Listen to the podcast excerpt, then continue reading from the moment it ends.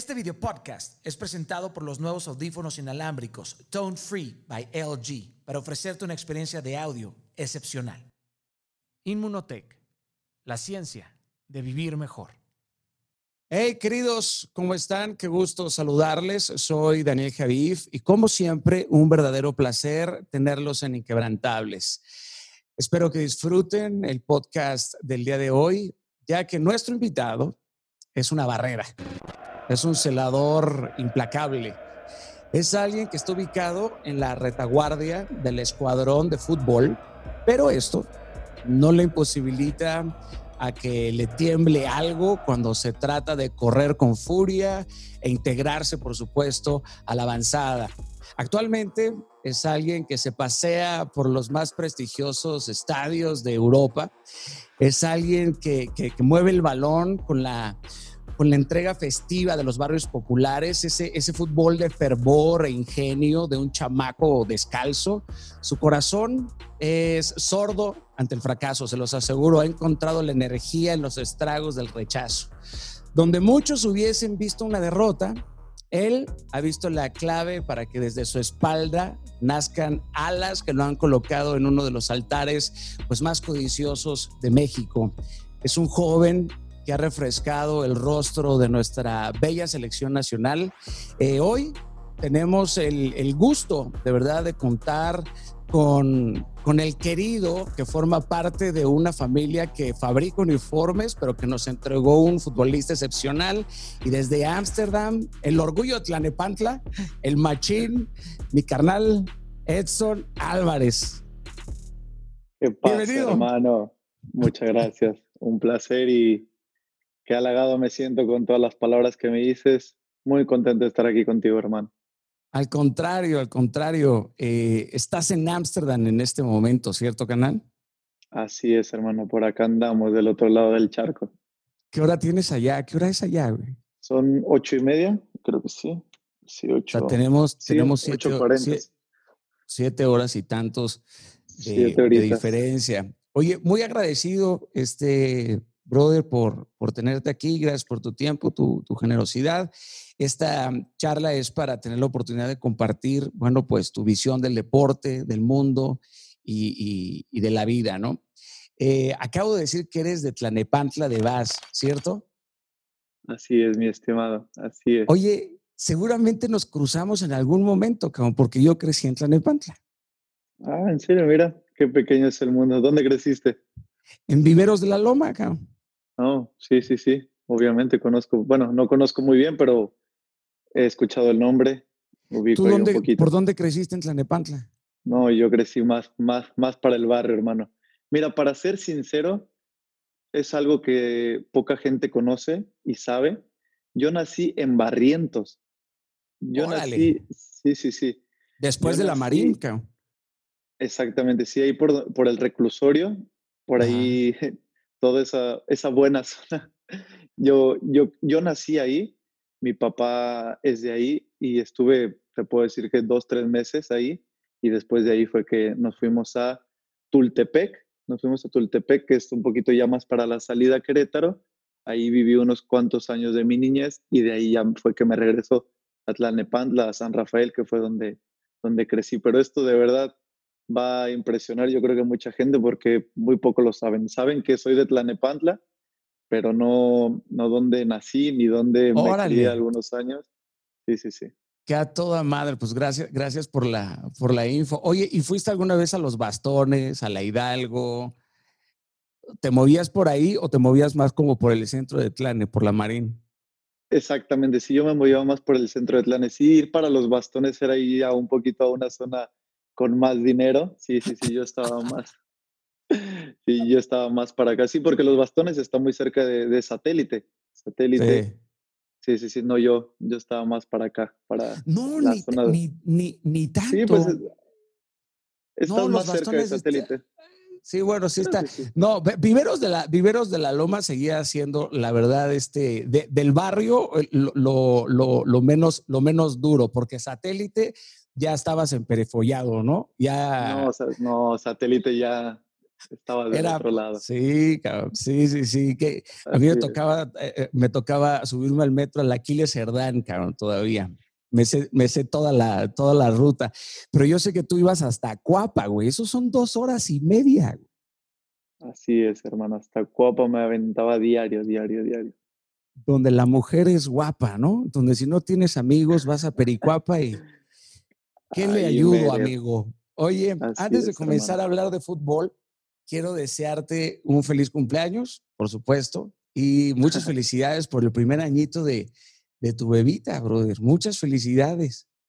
Muchas gracias, hermano. Igual ahí fue el cumpleaños de mi novia, que estamos los tres pegaditos, es 23, 24, 25. Entonces, una locura. Órale. Sí, sí, sí. Una locura total, pero eh, como, como tú dices, fue nuestro primer añito juntos, ahora sí que juntos. Y bueno, experimentamos ahí cosas muy padres, cansados, pero, pero bien, sí, tres días de fiesta está cañón. Qué, qué, qué loco, cabrón. Digo, es que esta coincidencia, mi esposo igual cumple un, un día después que, que, yo, yo soy del 6 de octubre, Angita es del, del, del 7, mm. de, del 7 de octubre, pero a ti te tocaron tres días de festejo, brother. ¿Cómo se llama tu princesa? ¿Cómo se llama tu, tu, tu bebé? Mi, mi, niña se llama Valentina. Valentina. Oye, y a un año de ser papá, ¿qué te gusta, cabrón? ¿O qué te asusta de la paternidad? Ah, ¿qué me asusta de la paternidad? Bueno, los pensamientos clásicos que tenemos, ¿no? De cuando crezca, qué va a ser, si lo estoy haciendo bien, si todo eso.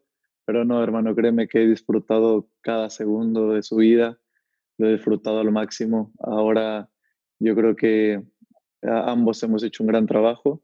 Yo creo que con eso, eh, con lo que ella vea y todo lo que le inculquemos, va a crecer y se va a desarrollar en un muy buen ambiente. Entonces, miedo no, miedo normal, miedo de padre, de que un día alguien llegue y te la robe y se lleve a tu princesa, pero sí, sí, sí, pero bueno, ya he dejado de pensar en eso y disfrutar momento a momento, hermano, si no me, me mata la cabeza.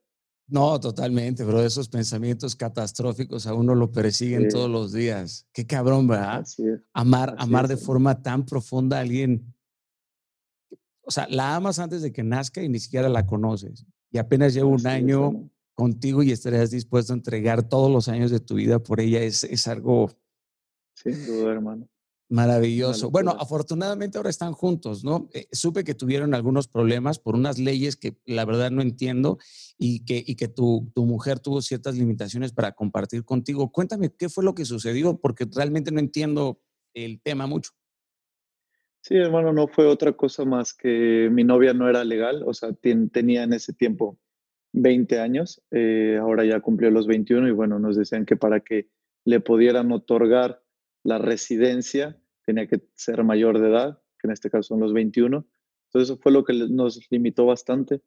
No, no tratamos de mover, tratamos de buscar opciones y no nos dijeron que, bueno, ya podrás conocer al europeo cómo es centrado y cuadrado en sus decisiones y no hubo manera de, de poder pues buscar alguna alternativa. Y bueno, ella estuvo acá tres meses como turista y se tenía que regresar otros tres meses. O sea, era se fue tres, no, estuvo tres, se fue tres, regresó tres. Entonces, no creas, hasta ahorita, hace una semana, sí, cumplió los 21, entonces estamos en meros trámites de papeles y todo eso. O no creas, de hecho ya se va el domingo otra vez. O sea, tiene que regresar de nuevo hasta que, hasta que salgan esos, esos papeles ya cumplidos los 21. Así es, hermano, así es, sí, o sea, después de un año y cachito todavía no logro ah, estabilizarme del todo en ese sentido. Está cabrón, pues claro. Así es. Oye, te convertiste en padre justo cuando estabas tú cumpliendo los, los 22, ¿no? Sí. Sí, sí, o sea, ya Sigues, sigues demostrando que en tu carrera eres alguien de, de retos, brother. ¿Cómo, ¿Cómo, encaras este, este reto de ser responsable por, por una vida que apenas comienza siendo aún tan, tan joven? Sí, eh, bueno, yo creo que ya tocar ese tema es ver hacia atrás de mi vida, ver hacia atrás de mi vida el por qué estoy en un grado de madurez, considero muy, muy alto, pues por diferentes circunstancias que me tocó vivir, retos que me tocó vivir de la vida. Y bueno, el ser padre a los 22 años obviamente fue algo que yo platiqué con mi novia, fue algo que eh, discutí, bueno, no, eh, charlamos y los dos estuvimos muy de acuerdo en que queríamos hacerlo, queríamos, queríamos tener eh, ese bonito, bonito reto, bonita responsabilidad. Y bueno, bueno, yo le dije, ¿sabes qué? Es que yo quiero que ella, ella o él, en ese momento no sabíamos, todavía pueda verme jugar. quiero que me vea jugar, quiero llevarlo a los estadios. Entonces fue algo, algo muy padre. Entonces, no creas, 22 eh, años, tener una bebé es una responsabilidad, pero a mí me vino de maravilla por la clase de persona que soy y por todo lo que tengo, a mí me, vino de maravilla mi, mi, niña. Felicidades, carnal, te veo muy contento y, eso, y eso también me da, me da mucho gusto. Felicítame también a tu mujer, no tengo el gusto de conocerla, pero hazle llegar un, abrazo y mis felicitaciones. Bien, comencemos a hablar un poquito de, fútbol, pero primero cuéntame cómo te ha tratado Holanda, cómo vas con el idioma, has aprendido un poco, porque el holandés, siendo este eh, germánico occidental, eh, háblame de esto, porque ha de estar duro, me. Difícil, sí, hermano, así como lo comentas. Para empezar, el, el valor o Sí, el carácter de, dejar tu país, de salir de tu zona de confort, de dejar a tu familia. Puta, yo estaba muy, muy cómodo en México. Estaba, después de aquella final que pude eh, ayudar al equipo con dos goles a ser campeón. Bueno, ya te imaginarás cómo me quería la gente, a donde saliera era yo y, ¿sabes? Entonces, para empezar, salir de esa comodidad, de ese, de ese amor que me tenía la gente, dejar a mi familia y pues venir a un país que es duro, es duro el europeo, el holandés es duro, es frío, eh, obviamente un idioma que no se entiende nada, eh, cuesta, cuesta mucho trabajo hermano, pero bueno, como te dije, quise salir también de, de esa comodidad en la que me encontraba. O sea, el proceso de adaptación te ha sido complejo. Digo, aparte de dar el, el, salto del charco a una cultura y un país tan distinto al, al, al nuestro, ¿Qué, consideras que ha sido lo más difícil? Lo más difícil, la familia. Para mí, lo más difícil, la familia. Y hablando en términos deportivos, la velocidad del fútbol. La velocidad del fútbol es un fútbol muy rápido, eh, a la vez muy físico, entonces sí son cosas que pues sí te sacan, te sacan y te hacen mejorar. Oye, esta, esta temporada está, está extraña, ¿no? Y hace poquito pasó el, el, el partido este histórico de, de 13-0, ¿no? Y a domicilio, cabrón. O sea, le salió todo bien al equipo. ¿Qué pasó allí? ¿Cómo estuvo eso? Pues bueno, sabemos que Ajax es un equipo grande, muy, muy grande en historia. Sabemos la clase de jugadores que tiene. Bueno, Ajax se se distingue por eh, ser jugadores que, tienen muy buena calidad, jóvenes, que a final de cuentas lo que busca es eh, hacer a los jugadores y venderlos. Ese es su punto de su fin de Ajax. Y bueno, eh, en la liga holandesa es un Ajax roba totalmente, entonces pues nos tocó el equipo, de hecho creo que el equipo, el rival venía bien, venía teniendo unos buenos partidos, pero bueno, se topó con, con la máquina de Ajax y, bueno, salieron los Carnal, es que ese partido fue como cuando pones el FIFA en modo participante, ¿no? O sea, principio, o, como cuando tu hermanito te dice que le juegues en serio. Así es. E, es, una de es una de las goleadas más importantes en la historia del fútbol europeo. Así es, hermano. Sí, sí, fue una locura, una locura. O sea, cuando estábamos ahí, que lo estábamos viviendo, era como, no sé, también fue extraño, ¿sabes? Fue como ya, o sea, ya, termínalo, ¿sabes? No sé, fue, bueno, yo por lo menos yo tenía ese sentimiento. Que te daba como ansiedad así de, güey, esto está ya muy feo. Exactamente, así como de, ya, o sea, yo vi el reloj y 70 y 70 íbamos 10 0 y decía, Dios mío, ya, por favor. Ya, termínalo, termínalo. Yo creo que por el, por el bien de todos, ya, termínalo. Sí, o sea, es, sí, te pones en el lugar del, del rival, te pones en el lugar deportivo del, del rival y, pues sí te, te, te, cala un poquito. Claro, es que es un antecedente muy duro para la liga, ¿no? O sea, que a un equipo europeo le metas 13, o sea, es un antecedente importante. Claro, ¿no? Y aparte más como el, el fútbol ha revolucionado, o sea, en este momento yo creo que todos los equipos están muy, muy bien preparados, muy, muy bien físicamente, técnicamente. Y bueno, en pleno 2020, que le metas 13 a un equipo en una liga europea, pues sí, está medio cañón. O sea, después de esto le van a bajar la participación en porcentajes a ese equipo en el FIFA, güey. O sea, es como, es como si hubieras jugado con todos a 100, güey. Así es, hermano, sí. Oye, ese, ese día la Sina Traoré hizo cinco goles y, ese joven está gigante, ¿no? Es de, es de, es de Burkina Faso, si no me equivoco. ¿Cómo es para un, es como para un, cómo es para un jugador tan joven como tú compartir con personas de países tan distintos a los nuestros. O sea, hay alguien de Burkina, hay alguien de Serbia en tu equipo, hay alguien de Marruecos, hay alguien de Camerún. ¿Cómo es esa convivencia? Es como vivir en la Torre de Babel. Sí, hermano, créeme, es, es muy bonito. Es, es, bonito porque compartes, aprendes cosas nuevas, obviamente. Eh, bueno, no aprendes, pero escuchas idiomas nuevos, escuchas eh, no sé, las tradiciones, compartes cómo piensan, cómo actúan, que, sabes, es, padre, te da mucha intriga estar con ellos. Ah, bueno, a mí me gusta platicar y, saber, aprender, pero pues al mismo tiempo es, es difícil, es difícil. No deja de ser que a la hora de la comida, a la hora de los desayunos, pues ahora sí que cada quien esté con su grupito. Es así, o sea, está el grupo de los latinos y bueno, en ese grupito yo me meto que son los dos argentinos, dos brasileños y estoy yo. Eh, después tienes a los africanos, después tienes a los holandeses, tienes ahí a los que son como mixtitos. Entonces no, no dejas de, de, de, estar con los que te sientes cómodo, de los que, ¿sabes? Pero pues sí es una, es una convivencia bonita, pero al mismo tiempo es un poco, un poco rara. ¿Pero fiestean? O sea, ¿tiran fiesta en algún momento juntos o siempre con los argentinos, los brasileños, o vas así a una fiesta de Mumbatón eh, con los de Camerún, así? No, pues no, no tanto así como fiesta, la verdad. Hemos, hemos salido a, cenar todos juntos para hacer grupo y todo eso, pero no, de, fiesta no. O sea, cuando yo trato de salir, salgo con, sí, con los latinos, con, con los que yo me siento más identificado. ¿A qué lugares, a qué lugares vas cerca de ahí de, de, de donde estás? La Brujas es hermoso, cabrón. Sí, Brujas no tengo, no, no conozco. Mandé a toda mi familia. Es que el año pasado vino toda mi familia. Todos los mandé a, Brujas a que conocieran. Pero yo he ido a, fui a Berlín. Moría por conocer Berlín. Son seis horas en, en carro nos fuimos. Hicimos un, un, un, bonito viaje. Conocimos Berlín, estuvimos ahí en el, en el muro de Berlín, fuimos a, a toda esa triste historia que pasó ahí, pero la verdad que me tenía muy intrigado el saber, el saber, entonces fui ahí y es el único, el único lugar que he ido, sí, porque normalmente no tengo mucho tiempo libre.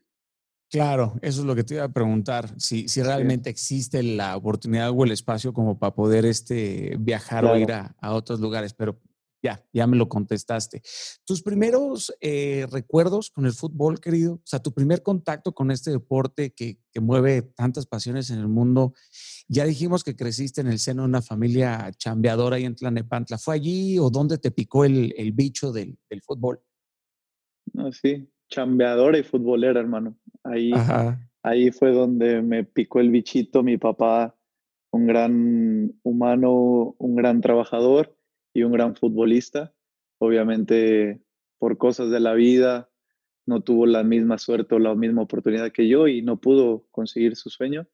Después de él nace mi hermano. Mi hermano tiene 26, 27 años y mi papá estuvo ahí con él y con él y, bueno, le inculcó el fútbol, ¿sabes? O sea, que mi papá a final de cuentas era lo, lo único que, el deporte que lo movía, entonces le inculcó el fútbol a mi hermano y pues mi hermano también, un gran deportista, excelente ser humano, pero no fue del, del todo su, su, agrado, ¿sabes? No, no le gustaba entrenar, no le gustaba mucho seguir órdenes, ¿sabes? Que a final de cuentas es un deporte de mucha disciplina. Y pues después vengo yo y pues ya como que fue mi papá no pudo, mi hermano pudo, pues órale, vamos con el, con el chiquito a todo lo que da. Entonces yo también recuerdo que mi papá y mi hermano siempre estaban ahí detrás de mí obviamente no forzándome, Ay, tienes que jugar, tienes que jugar, pero sí, eh, pues me metían a, la escuelita de fútbol, todo eso. Y bueno, a partir de ahí fue que recuerdo, recuerdo que yo inicié en un equipo de mi abuelo, el, el, papá de, de, mi mamá, inicié en su equipito que él tenía y ahí empecé a jugar. Y bueno, Daniel, desde ahí mi vida ha sido una, una sorpresa, de verdad. Mi papá siempre ha dicho que desde pequeño tuvo una gran estrella. Qué bendición, brother. Tus primeros pasos no fueron precisamente fáciles, ¿no? O sea, has tropezado con las dificultades una y otra vez y, has encarado desafíos que no cualquiera le permiten continuar. ¿Has sentido en algún momento que no, que no podía seguir?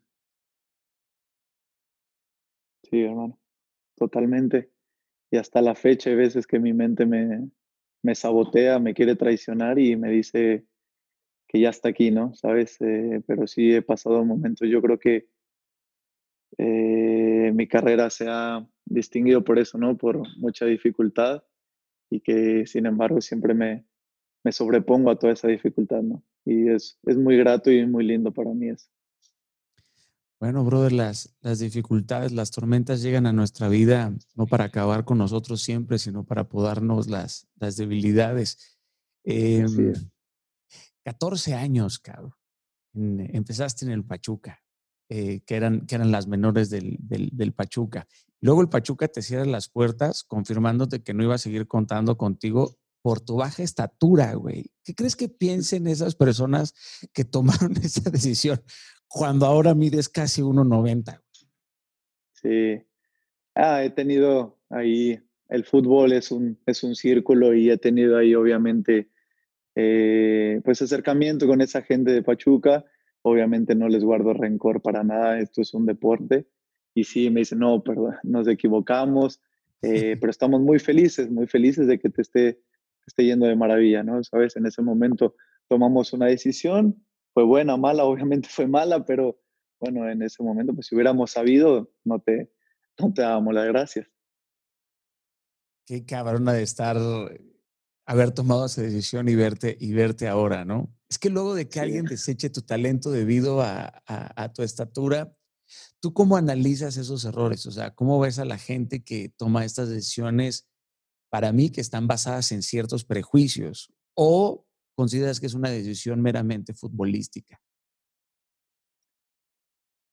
Mm, yo creo que sí es una situación futbolística en ese. Bueno, en mi caso yo sí te podría decir que fue una situación futbolística, porque yo recuerdo que yo tenía así 13 años y de repente me empezó, o sea, me empezaron a traer competencia jóvenes de Sinaloa, de Sonora, puta, que en ese tiempo unos 65 fuertes y yo era 1.45, siempre he sido complexión delgada. Entonces, pues no creas, a la hora de competir, con el balón eh, siempre fui muy bueno con el balón, pero a la hora de chocar, de competir, de acelerar, sí, en, ese, en eso ya yo tenía mucha, mucha desventaja, ¿sabes? Entonces yo creo que sí fue, en mi caso, fue una situación muy, muy futbolera. Ahora, Edson, me llama la atención, cuando te sacan de un equipo, que puede ser una especie de veredicto mortal, o sea, y más para un adolescente eh, en su pasión, ¿no? Pero tú decidiste seguir, cabrón. ¿Cómo superaste ese traspié? ¿Qué te motivó a seguir, carnal?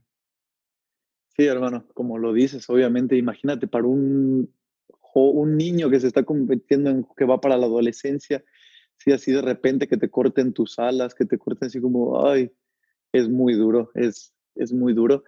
Pero al mismo tiempo yo recuerdo eh, en esos momentos que yo quería estar con mi familia. Y yo decía, bueno, tengo 13 años, quiero estar con mi familia, quiero regresar a casa, quiero estar con ellos. Entonces, pues, en ese momento como que sentí un, respiro. Dije, bueno, ahora me toca estar en casa, disfrutar. Y bueno, eh, me metí, eh, en Pachuca me dieron las gracias a mitad de tercera de secundaria porque yo seguía estudiando. Entonces mi mamá dijo, no, no te preocupes, pues bueno, ahorita lo más importante es tu escuela. Y sí, eh, fuimos a buscar una secundaria que me aceptara a mitad de, así, a mitad de semestre. Y así fue, me, aceptaron en una secundaria. Y pues fue ahí que yo fui, fíjate que es muy chistoso porque en esa secundaria yo fui recuperando mucho mi confianza, mucho, mucho mi confianza. me empecé a rodear de otras, de otra gente, porque todo el tiempo que estuve en Pachuca estuve rodeado de hombres, de hombres y de jóvenes más grandes que yo, puro, puro hombre, puro hombre, todo el tiempo hombres, hombres, y todo el tiempo peleas, peleas, peleas, y todo el tiempo defiende lo tuyo, cuida tus cosas, ¿sabes? Entonces yo salía así como con las uñas, ¿sabes? De Pachuca yo salía a la defensiva y que a ver, y aquí tú no me vas a hacer nada, ¿sabes? Y cuando veo lo que es el mundo real, cuando salgo y veo lo que es el mundo real, pues me encuentro con personas y con gente que realmente no me querían hacer daño. Entonces yo, pues sí, fue una parte de confusión en mi vida, así como decir, a ver, pues esta gente no me quiere lastimar, no me, no me, no me trata de hacer daño, sí, sí, literal. Y bueno, ahí fue, ahí fue que me empecé a involucrar con las personas. Yo ya estaba también, empecé muy cómodo porque empecé a, a conocer lo que eran las fiestas. En ese tiempo las fiestas de secundaria y me decían, Edson, vente, vamos acá a esta fiesta. Ah, bueno, nunca he ido a una fiesta, bueno, vamos. Y pues fui a una, me gustó y ya después me empecé a enrolar en ese, en ese medio también. Yo dije, qué padre, qué padre es la vida, ¿no? Qué padre es la vida, conoces pues conoces chicas, conoces amigos, bla, bla, bla, y, y me empezó a gustar, o sea, dije, qué padre. Entonces, de repente, pues sí, volteando un poquito, me dice, recuerdo que mi papá me dijo, oye, Edson, ¿y el fútbol? y le dije, no, papá, le dije, ¿sabes qué? Estoy muy contento, muy feliz con mi nueva vida, tengo amigos, tengo bla, bla, bla, tengo esto. Pues yo creo que la verdad no, no pienso seguir jugando, para ser sincero. Jugaba en la escuela, jugaba en la escuela, y ya sabes, yo era el ídolo, el capitán, el todo. sí, sí, sí, El que, el que salió de Pachuca y no, increíble, ¿no? Yo era el todo. Imagínate. Siempre te, escogí, siempre te escogían, cabrón, ¿no? Yo escogía, yo escogía a quién quería para mi equipo.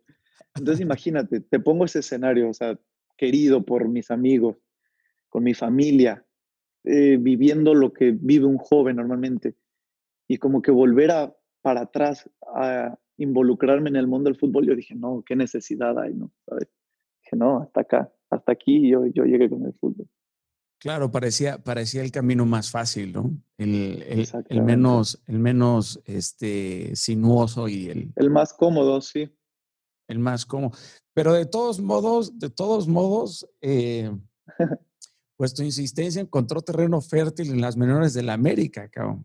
Pero, pero ahí de nuevo volviste a vivir dificultades, ¿no? O sea...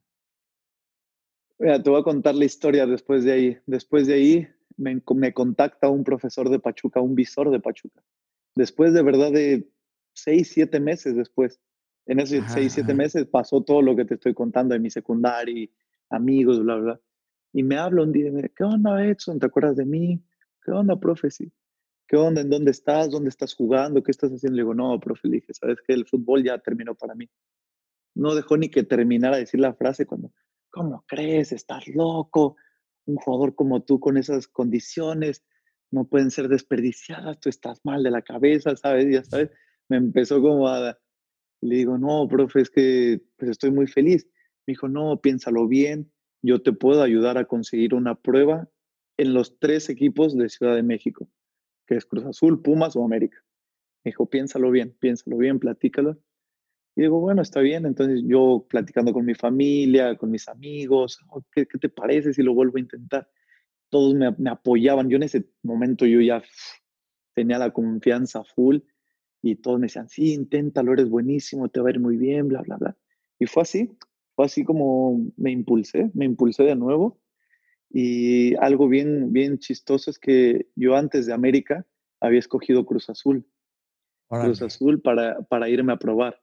Sí, entonces yo le hablo a, este señor que se llama Arturo Carranco, que siempre le he dado mucho crédito en mi vida porque él fue el que confió, siguió confiando en mí. Eh, le dije, Arturo, ¿sabes qué? Quiero ir a Cruz Azul. Quiero ir a Cruz Azul a probarme. Me dice, bueno, ya está, no te preocupes, pa. Me consigue la prueba en Cruz Azul Recuerdo el primer día llegar con mi papá ya a los, a los campos de la Noria y me dicen, ¿tú de dónde vienes? Le digo, no, vengo de parte del señor Arturo Carranco. Ah, bueno, espéranos ahí en la, ahí en la, en la banca, en la esquina. Desde ahí ya volví a empezar a vivir lo que era el fútbol, ¿sabes? Yo me senté, pasado un partido, dos partidos, no me metían y ahí como que después se acordaron de mí y me dijeron, ah, tú, niño, ven. Me metieron 10 minutos, hermano, 10 minutos en 10 minutos hice dos goles. Y cuando me vieron, se quedaron así de, ¿qué? Y, y, y, enseguida, hermano, así se me acercaron y me dijeron, no, es que tú no eres un jugador del barrio, o sea, tú ya traes un proceso. Así, en cuanto me vieron, así me lo dijeron. Digo, no, sí, profe, yo vengo de Pachuca, encantado, Edson, eh, eh, bienvenido a Cruz Azul, este, bueno, queremos, queremos que te quedes con nosotros. En el primer día, en 10 minutos, me dijeron que querían que formara parte de las fuerzas básicas. Ay, Entonces, sí, fue, fue algo muy raro para mí. Yo dije, ¿qué O sea, me sacan, digo, me tuvieron ahí como dos horas, en 10 minutos jugué y ahora me están pidiendo mis papeles. En ese tiempo te piden tus papeles para poder registrarte al equipo. Entonces yo ya llego, hablo con mi papá y me dice, mi papá, ¿qué te dijeron? Le digo, no, pues ya que me quieren registrar para el equipo. papá me dice, ¿cómo crees? ¿Estás loco? Bueno, ya me un buen de preguntas. Hablo con Arturo, Arturo, que ya me quedé. dice, ¿cómo crees? todo fue un sacadero de onda gigantesco. Entonces yo ya pensando en mi casa, dije, qué, bueno, lo sentí muy fácil, ¿sabes? Dije, ¿de verdad lo hice bien? ¿De verdad sigo siendo bueno para esto? Yo me preguntaba ya. Claro. Me pregunté, ¿de verdad sigo siendo bueno para esto? Entonces dije, bueno, quiero, quiero intentar algo, algo más, quiero intentar algo más difícil. Y le hablé a Arturo, le dije, Arturo, ¿sabes qué? Quiero ir a probarme a América. Así es como fue, hermano.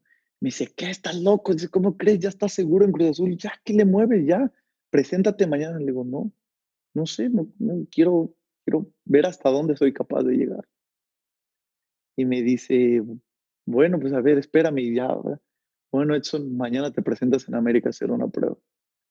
Pues dicho y hecho, hermano, fui, me presenté a América, los de Cruz Azul hablándome las 24 horas, ¿dónde estás? Estamos esperando. Y pues no, llego a América y obviamente sí, como, como lo dije y lo pensé, fue un reto más duro. Estuve por ahí de un mes a prueba, pero era motivador porque, o sea, si no les gustabas, te decían, no, ¿sabes qué? Hasta aquí, gracias. Pero a mí me decían, no, ven otra semana, y no, ven otros tres días, y no, ven otros tres días. Entonces fue así, así me trajeron hasta que llegó el mes y me dijeron, ¿sabes qué? Queremos que te quedes con nosotros. Así fue. Ajá. Qué mentalidad, Edson. sí, te digo que aquí te estoy hablando de 14 años, tenía 14, 15 años tenía. No, no me sorprende por tus hechos, la verdad, pero me entusiasma saber el, el proceso, porque ¿Cuántas veces no pensamos que ya hemos hecho lo suficiente o que hemos conseguido lo suficiente? Y existen personas como, como tú que deciden ir más allá de sus propias competencias y que están dispuestos a correr riesgos. Siempre he recalcado que del tamaño de tu riesgo, el tamaño de tu recompensa, midiendo por supuesto las proporciones sin romantizar el, el, el asunto, pero y aún así, fíjate, ahí tuviste dificultades, te trajeron un mes, como tú bien mencionas, y en el otro te la dieron. Eso sonó como, como, cuando, como, como cuando quieres conquistar a una mujer, ¿no? Te, te quedas en donde, en donde se complica la situación, cabrón. Así es. Oye, pero es, cierto que tu, que tu jefe eh, te dejó en la estación de, del autobús y te llevaba hasta el, hasta el metro y luego tú tomabas de ahí y te ibas hasta, hasta, Águilas. Yo quiero que la gente entienda esto. Donde vivía Edson, que es Tlanepantla, está a dos horas y media de donde estaban los campos o donde están los campos de las menores, por supuesto, del, de, de, de, la América, que eso es, eso es Villacuapa. O sea, Villacuapa. Y güey, tenías 14 años y te transportabas todos los días en camión. Y mira, aquí tenemos otra, casualidad, no se trata de mí, pero, pero te lo comparto.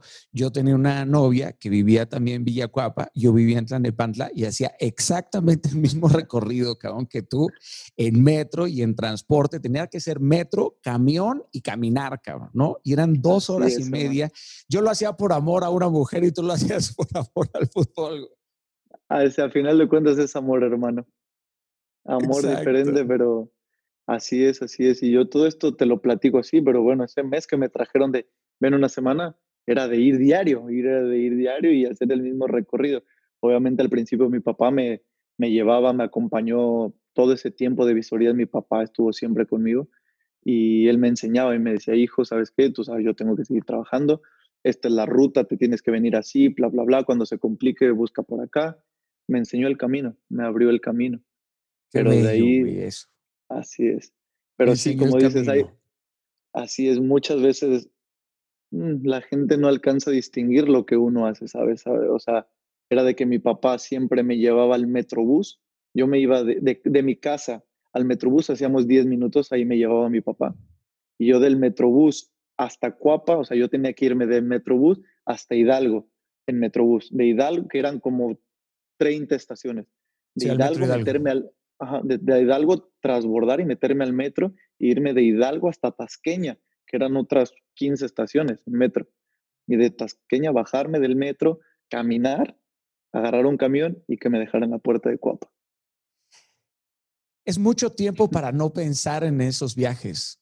¿Qué pensabas, cabrón, durante cada uno de esos viajes? Uh. O sea, ¿cuántas veces, cuántas veces no pensaste en la vida en esos viajes? Bueno, incontables veces, incontables. Yo hasta ahora, hasta ahora, o sea, yo siento que soy quien soy porque yo recuerdo de, dónde vengo. O sea, yo, yo soy Edson el que tomaba el, el metrobús en, en, Tenayuca, ¿sabes? Entonces yo, yo muchas veces analizando, eh, digo, a ver, ¿qué pensaba? ¿Qué, ¿Qué me pasaba por la cabeza? Hermano, yo simplemente quería jugar, ¿sabes? Quería entrenar, quería jugar, quería hacer, quería jugar quería jugar. Obviamente había días que no todos los días eran buenos, había días que decía, ya, ya no, ya no más, ya estoy cansado, ya no quiero venir. Pero pues, hermano, era parte de, era parte de, pero yo recuerdo, si, si, vuelvo atrás de esos pensamientos, era de que quería jugar, quería jugar y quería cumplir mi sueño, quería sacar a mi familia adelante.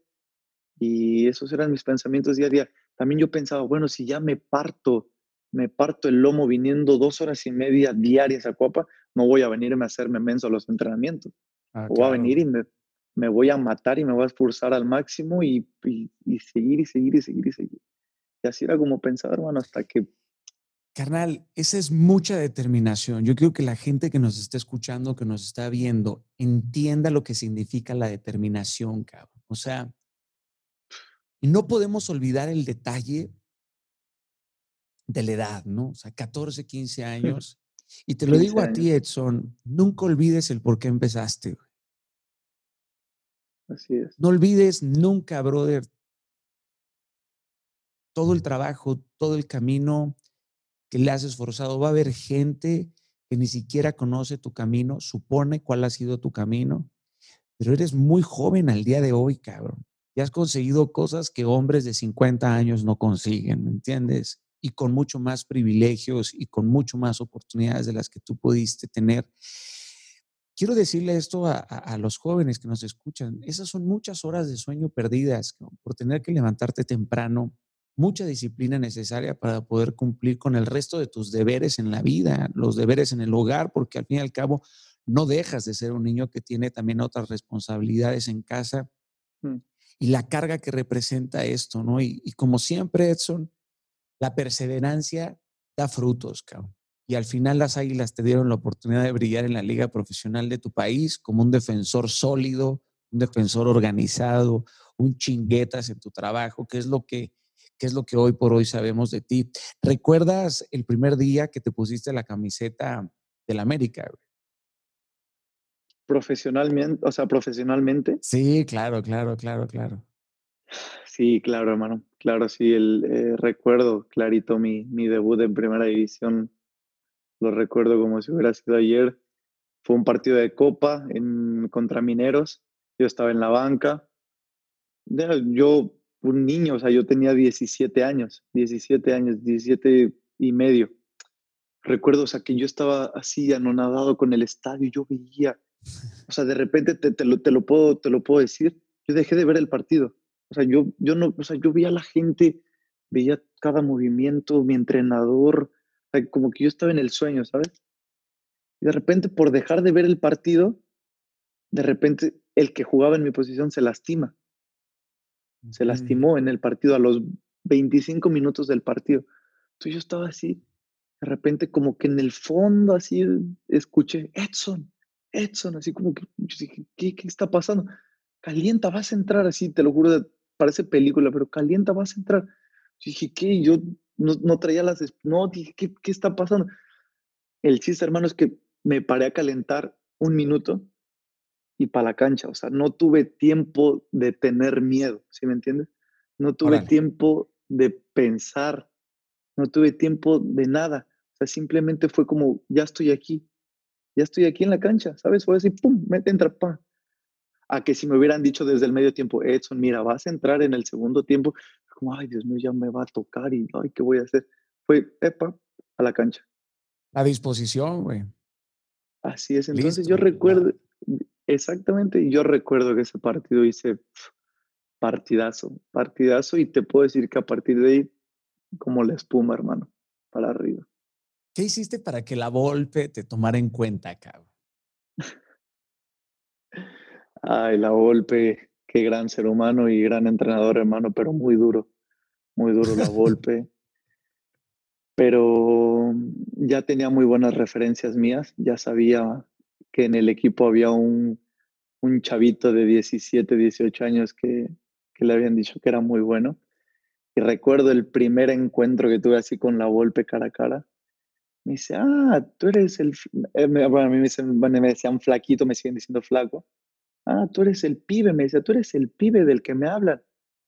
Y yo me quedé así, me dice, ah, dice, vamos a ver si eres tan bueno. Así me decía. Ay, güey. vamos a. Sí, así me dice, ah, tú eres el pibito del que me están hablando tanto. Dice, ah, vamos a ver qué tanto me puedes dar. Pum, hermano, así los entrenamientos me ponía de titular, pa, me daba. No, y obviamente yo respondía a esa confianza, ¿sabes? Con mis actos respondía, ¿sí me entiendes? Mm. Pues, ¿qué te puedo decir, hermano? Lo enamoré, le encanté desde el segundo uno y no me movió. Ah, obviamente diario me traía, pa, pa, diario, Daniel, diario, diario, diario, de que era, o sea, como me quería tanto, era tanto su insistir conmigo para que yo mejorara. Y era contra mí, dale, flaco, dale, eh, dale, no puedes jugar. Y, si me entiendes, era pa, pa, y me sacaba mi carácter y me sacaba mi carácter y pa, pa. Pero sí, fue, él, él juega un papel. Qué cabrón la vinculación, ¿no? Que, que, uno puede terminar teniendo con, con alguien, no nada más de forma profesional, sino una vinculación emocional que logra sacar también lo mejor, lo mejor de ti. Yo, yo, yo leí, si mal no recuerdo, que tú dijiste que la Volpe había sido como, como vida para ti, ¿no? Y, y, y ahora que lo explicas, por supuesto, lo entiendo de forma mucho más, mucho más concreta. Esa, esa relación es fundamental porque más allá de lo técnico, me imagino que fue una relación anímica, o sea, que provocaba en ti un entusiasmo, ¿no? Sí, y como te digo, la verdad te puedo decir que él sacó mucho de mi carácter, mucho, mucho, ¿sabes? Porque era tanta la exigencia que él metía en mí que a veces me hacía frustrar. Decía, ya, déjame en paz, ya, por favor, y yo decía, ya, pero me sacaba y me sacaba y me daba, me sacaba, me hacía dar lo mejor de mí, ¿sabes? En ese, en, en ese momento. ¿Recuerdas algún consejo así que se te haya quedado tatuado en la cabeza de él? Como tal, uno no, no recuerdo, hermano, pero recuerdo todo, todo lo que me enseñó y aprendí mucho de él. Y te hablo tácticamente y en la cancha. O sea, un entrenador que le gustaba trabajar mucho lo táctico. Muchas cosas tengo de él todavía, hermano. Muchas, muchas cosas del recuerdo. Oye, Edson, en tu camisa eh, no cabía el número 282, una cifra muy extraña, ¿no? Para el dorsal de un, de un futbolista. ¿Por qué ese número tan raro, cabrón? Porque es, así esos números se manejan desde la sub-17. O sea, yo lo pienso que es como Sub-17 tienes del 300 para arriba. En, el, en la sub-20 ya como que te dan más, más querer, te dan el 200. Entonces también ese, ya para cuando llegues a primera edición tengas los números bajos, tengas los números, ahora sí, con los que juegan los de primera división. Bueno, en ese momento yo estaba jugando en la sub-20 y me había tocado el 282. Ya. Y con ese 282 fue que debuté y fue que estuve una temporada con ese número. Oye, dos años después de tu debut, ya estabas haciendo el doblete de tu vida, cabrón, ¿no? Para darle el campeonato al, al, América, que eso fue frente al Cruz Azul. Puta, partido inolvidable. ¿Qué fue lo primero que se te vino a tu cabeza cuando levantaste aquella copa de, de apertura? ¿Qué te puedes imaginar, hermano? Después de todo lo que te cuento, imagínate estar en ese momento siendo el héroe. Como te digo, yo solo recordaba, hermano, yo solo recordaba quién era y qué hacía ahí, ¿sabes? O sea, yo solo decía, valió la pena, valió la pena todo lo que pasé, valió la pena salirme de mi casa a los 10 años, valió la pena todo lo que pasé, valió la pena irme a entrenar casi cuatro años en metro, valió la pena. Yo solo agradecía a Dios por tenerme en ese momento y no, a la vida que me había pagado de tal manera, ¿sabes? Y yo sabía que me tenía algo muy grande en la vida porque siempre he sido un chavo que, que le gusta estar con su gente y es trabajadora y trato de siempre estar muy positivo, ¿no? Entonces yo sabía que la vida tal vez tenía algo guardado ahí para mí y en ese momento simplemente yo recordaba, recordaba quién era y todo lo que había pasado para estar en ese momento. Bueno, que quede constatado en el acta del éxito que valga el riesgo y no la pena, cabrón. Eso es lo que tú terminaste por, por hacer. Aparte, a pesar de tu tamaño, Edson, que es bastante inusual, la verdad, en un mexicano, ambos goles los hiciste de pie. O sea, no, esa no es tu función principal. ¿Cuál, cuál crees que es tu mayor arma eh, ofensiva? Ofensiva. Sí, yo creo que a la hora de un tiro de esquina, poder ir y con la altura que tengo, como lo comentas, ir y, crear peligro. Pero bueno, eh, yo tengo mis cualidades, otras cualidades que soy un jugador más defensivo. Pero sí, a la hora de ofender, tratar de como lo hice, ¿no? Sorprender y pues también con las cualidades técnicas que tengo, pues hacer eso que hice, pero sí más aporto en, en un tiro de esquina que puedo ser más peligroso. ¿Cuál, cuál es tu, tu futuro en el América? ¿Ahora o, cómo? Sí, sí, sí. O sea. Eh sí, yo ahora, mira, ahora yo estoy acá. Fue muy difícil llegar acá. Entonces ahora mi mente está en, Europa, estar el mayor tiempo posible acá. Pero yo sé siempre, lo tengo muy en mi corazón y en mi mente, que si algún día quisiera regresar a México, no dudaría regresar a América. Y sé que tendría las puertas abiertas en el equipo más ganador de México, en el equipo más importante de México. No tendría por qué buscar otra, otra alternativa, no a menos de que no me quisieran, obviamente. No sé quién vaya a estar en, en 10 años en, en, la presidencia o algo, pero pues si nada lo impide, obviamente me gustaría y, me gusta verme de regreso a casa. Excelente. Tu, tu éxito en, en, el América eh, terminó por llamar la atención de, de, un equipo, como lo dijiste al inicio, especializado en firmar jóvenes. ¿Cómo se presenta la oportunidad de firmar con, con, el Ajax y, y pasarte a la, a la liga holandesa? fue un proceso, hermano, te puedo decir de años. Te puedo decir de ah, años. Desde el 2017 yo recuerdo que fui al premundial en Costa Rica. En el 2017 yo fui al mundial en, eh, al premundial en Costa Rica y me acuerdo que desde ahí tuvieron el primer acercamiento conmigo los de Ajax. te puedo, o sea, te digo hace tres años, sí, tres wow. Y recuerdo que tuvieron el acercamiento, me dijeron, ah, hola, ¿cómo te llamas? nosotros somos de acá, bla, bla, bla, nos gusta mucho tu tipo de juego, tu estilo, hasta ahí. Bueno, siguió, siguió, después, ah, que sí, que un poquito más, y que esto, y que sí, nos gusta, vamos a ir a verte a México, bla, vamos a platicar, vamos a comer, vamos a cenar, esto, lo otro, mira, te presentamos la ciudad, esto, así fue, y así fue, pero es algo que la gente no sabe, te, te puedo pasar que tú tampoco sabías que es un proceso no solo de, o sea, no es como que al, ah, ya, Edson, te queremos porque hiciste dos goles en la final. No, era un proceso de tres años. De tres años que. Tres años para poderte ir a, la liga. Y, terminaste eh, el, el, año pasado con una jornada heroica, ¿no? O sea, metiste al Ajax al, a la Champions. Eh, y, y, eso fue que contra un, un, fue un gol contra el, contra el Apuel, ¿fue? ¿Sí? Apuel. Apuel, exactamente. Sí, fue contra el Apuel. ¿Cómo, ¿Cómo, celebraste ese día? Aunque la gente tiene muy corta memoria, cabrón, pero se les olvidó lo que hiciste también el año pasado. Eso, eso mm. me caga. Pero, ¿cómo celebraste ese día? Es el fútbol, lo sé, carnal, lo sé, lo sé. Pero ¿cómo celebraste ese día?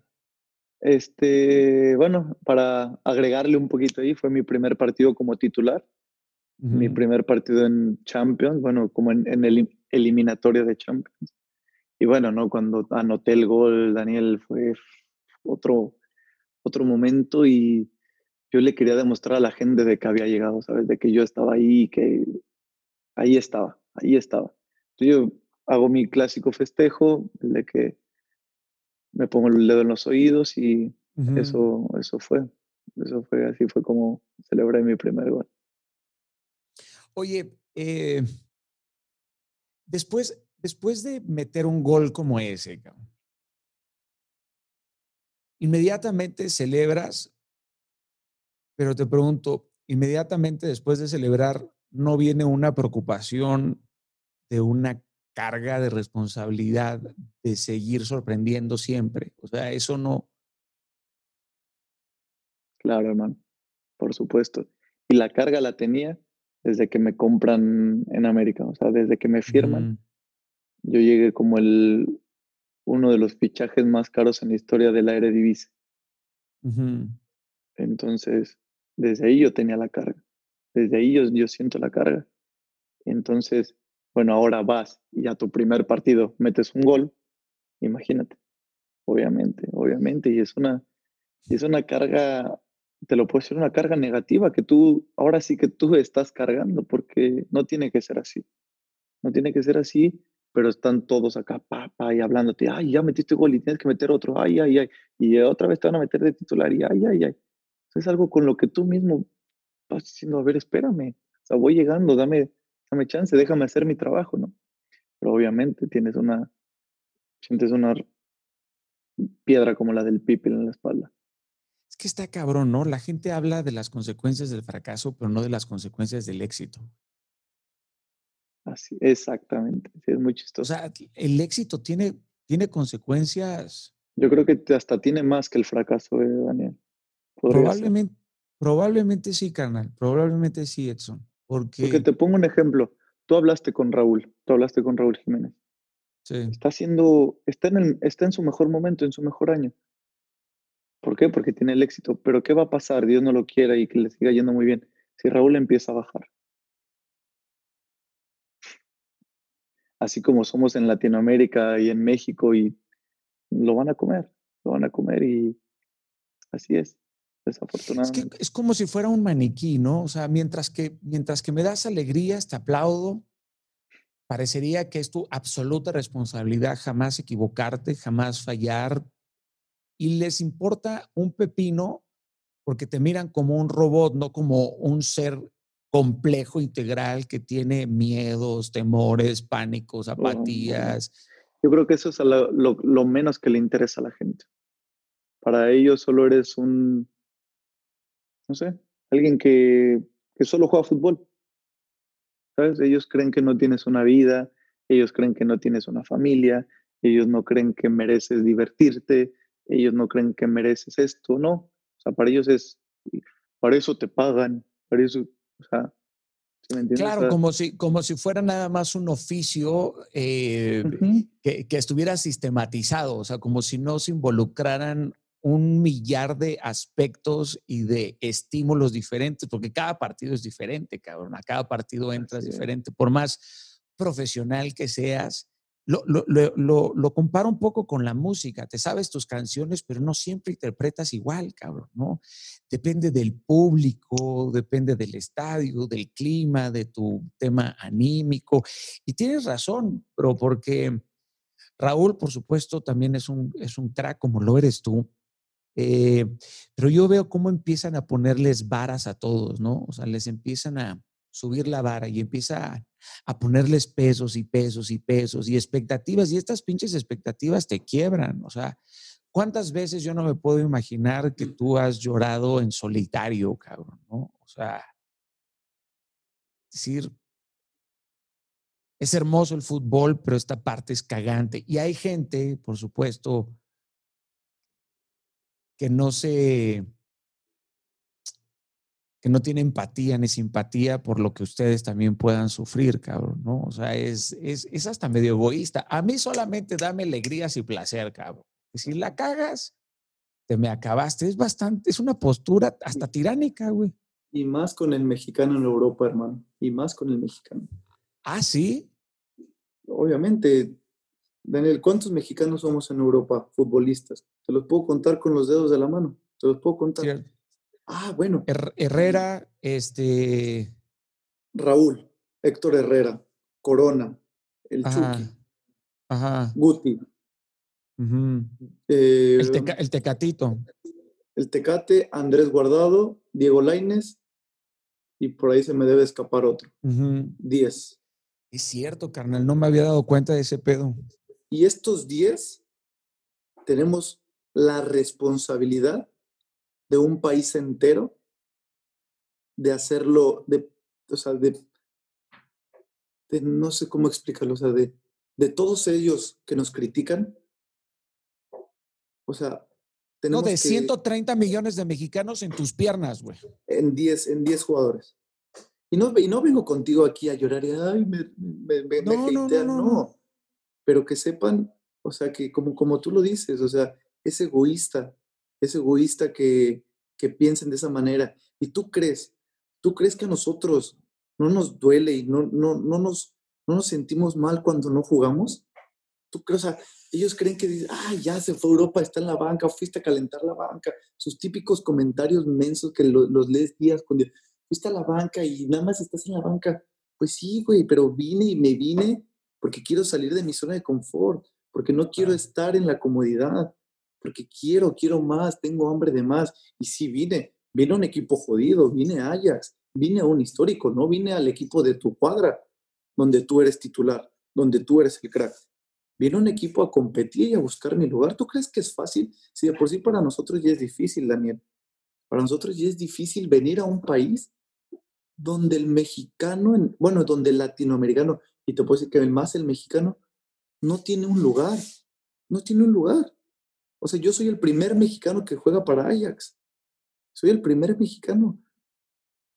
O sea, nosotros todavía tenemos que pelear aquí y tenemos que pelear con nuestra gente. O sea, tenemos a todos en nuestra contra. Y cuando no juegas, o sea, tienes a tu prensa también de tu país, de México, que, Dios mío, con nuestra prensa, con todo respeto, es una porquería nuestra prensa. O sea, tienes todo en tu contra. Todo. Pero estás aquí y yo estoy aquí y yo entiendo ahora que lo más importante es mi familia y la gente que me rodea. Pero te lo digo después de, muchos, de muchas cosas que me pasaron, de muchos fracasos, de muchas, de muchas noches llorando, de muchas cosas que de verdad solo mi familia y yo sabemos.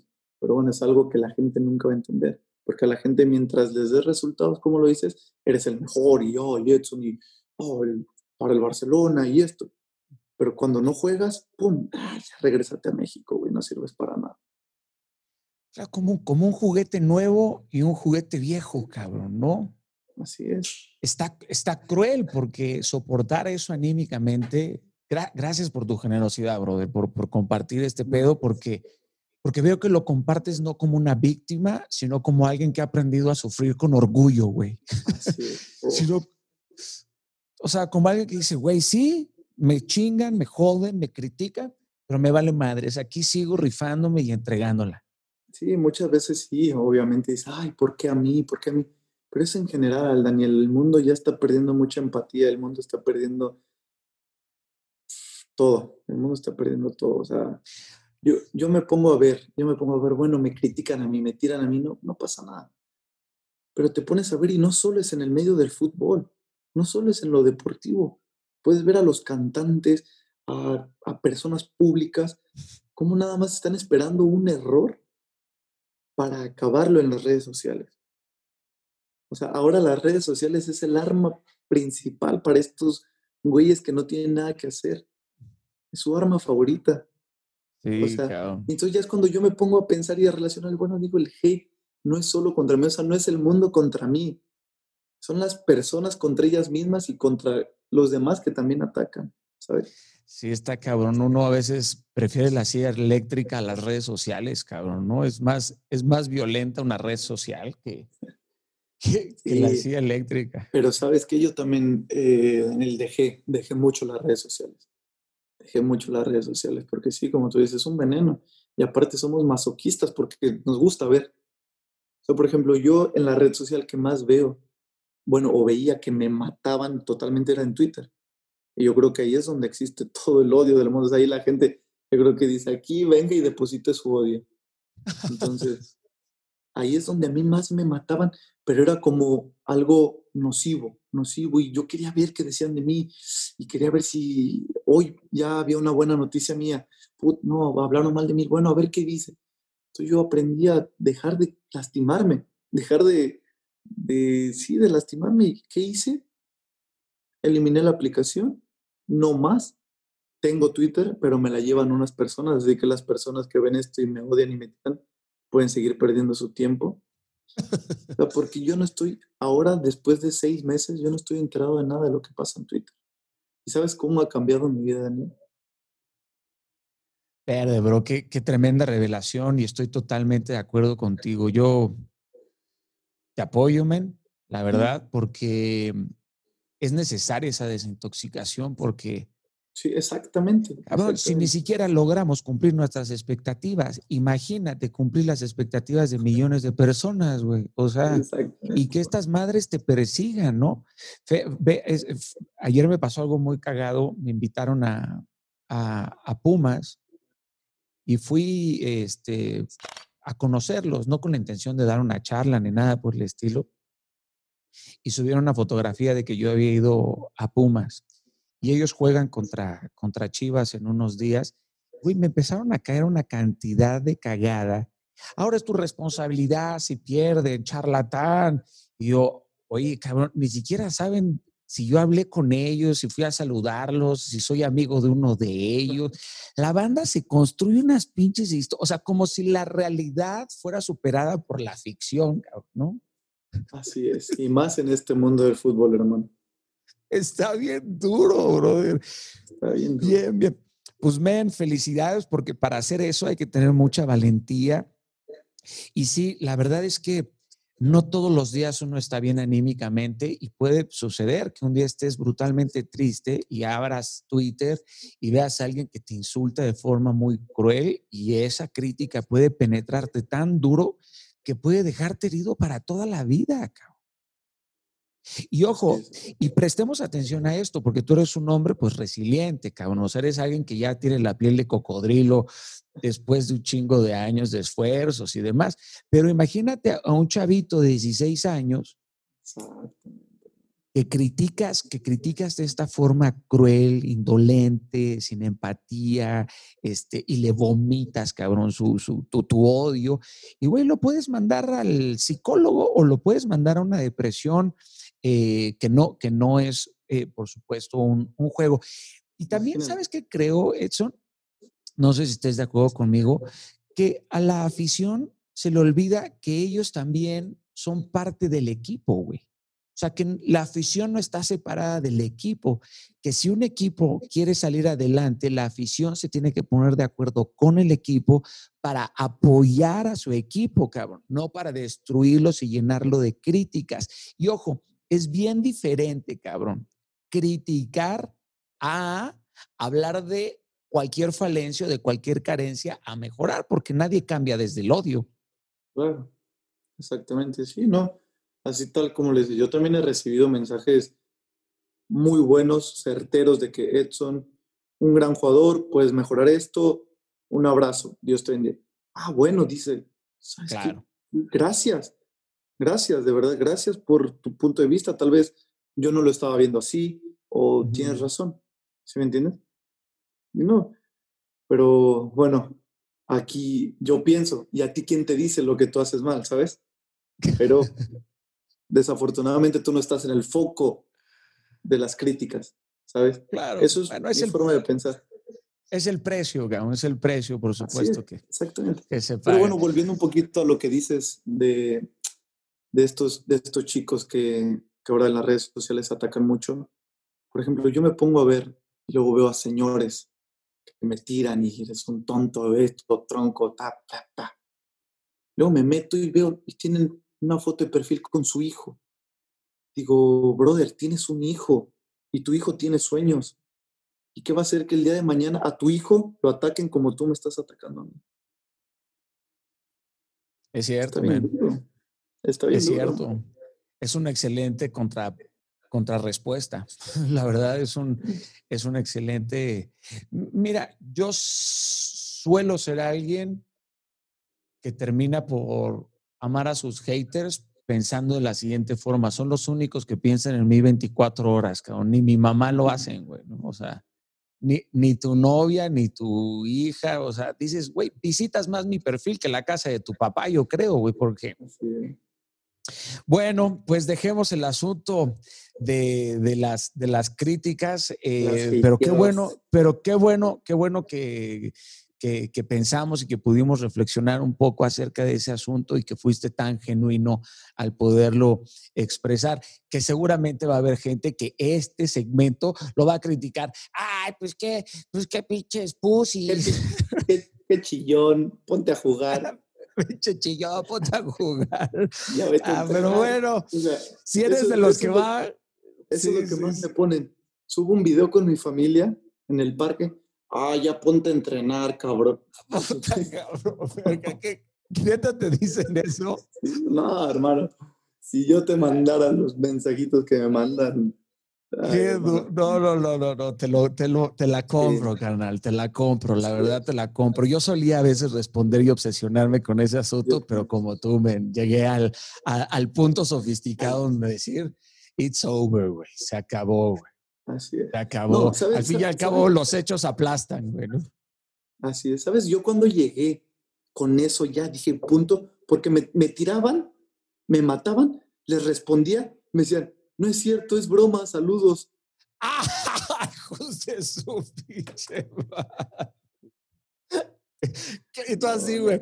¡Ah! Con ganas de meterte y así. Imagínate, o sea, me pinche malo, ah, eres una mierda yo decía, gracias hermano, bendiciones, o si él decía, ay, güey, ay, hermano, me contestaste, ah, eres mi ídolo. Oh, hermano. Está cabrón, si hubiera un perfume que se llamara hater, olería a falta de atención, cabrón. Pero bueno, hermano, no terminamos. Qué duro.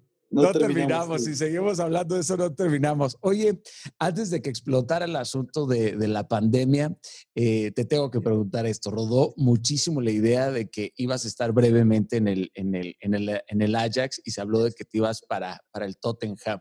Y luego vino el apagón del virus y se apagó un poco, obviamente, la cosa, ¿no? Pero como tú acabas de mencionar, la prensa mexicana, cualquier este, detalle sacan una, una historia. ¿Qué sucedió realmente, cabrón? O sea. Fue verdad, fue verdad. Esta vez, esta vez le atinaron, mi querida prensa mexicana. ok, ok. Sí, hubo un acercamiento muy, muy fuerte, muy fuerte, pero por cual sí, la verdad que el tema de la pandemia nos, nos afectó muchísimo en temas de negociaciones y de todo eso. Pero sí. O sea, en algún momento existe la posibilidad que eso se reactive entonces. Ojalá, ojalá y primero Dios que así sea. Pero bueno, acercamiento, acercamiento e interés hubo.